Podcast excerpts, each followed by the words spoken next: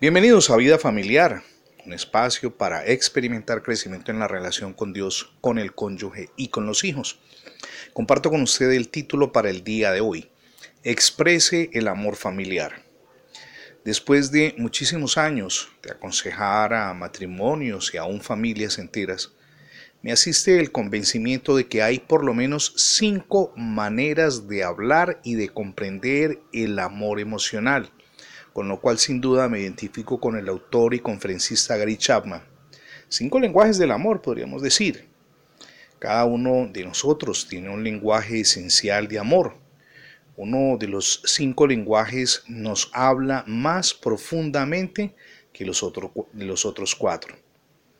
Rara vez los componentes de la pareja tienen el mismo lenguaje para expresar el amor tendemos a hablar nuestro propio lenguaje y, en consecuencia, nos desconectamos fácilmente. Es cierto, somos sinceros, pero no estamos conectados. Incluso expresamos amor, pero no nos conectamos emocionalmente. Permítame citar aquí al apóstol Pablo en la primera carta a los Corintios capítulo 13 versos 13 y 14. Tres cosas durarán para siempre, dice Pablo, la fe, la esperanza y el amor. Y la mayor de las tres cosas que durará es el amor. Que el amor, dice Pablo, sea su meta más alta. Ahora, ¿le suena esto conocido? El amor no necesita disminuir con el paso del tiempo. El final de Primera de Corintios capítulo 13, una de cuyas porciones acabamos de leer, y que además, dicho sea de paso, ese capítulo es conocido como el capítulo del amor en toda la Biblia, dice que el amor es algo muy valioso y que durará para siempre.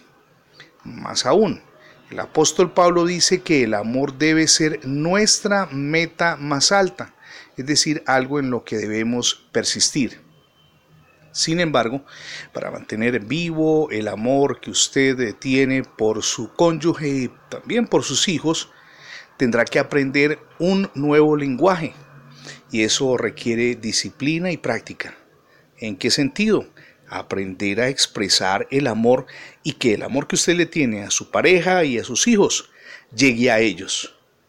Pero piense en algo, la recompensa es una relación duradera y profundamente comprometida.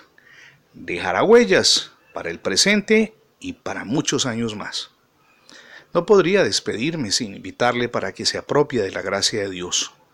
Dios nos ama, nos perdona y nos asegura la vida eterna. Ábrale hoy las puertas de su corazón a Jesucristo. Recuerde que en internet, ingresando revista Vida Familiar, podrá encontrar muchísimos más contenidos nuestros para edificar su vida personal, espiritual y familiar. Somos Misión Edificando Familias Sólidas y mi nombre es Fernando Alexis Jiménez. Dios les bendiga hoy rica y abundantemente.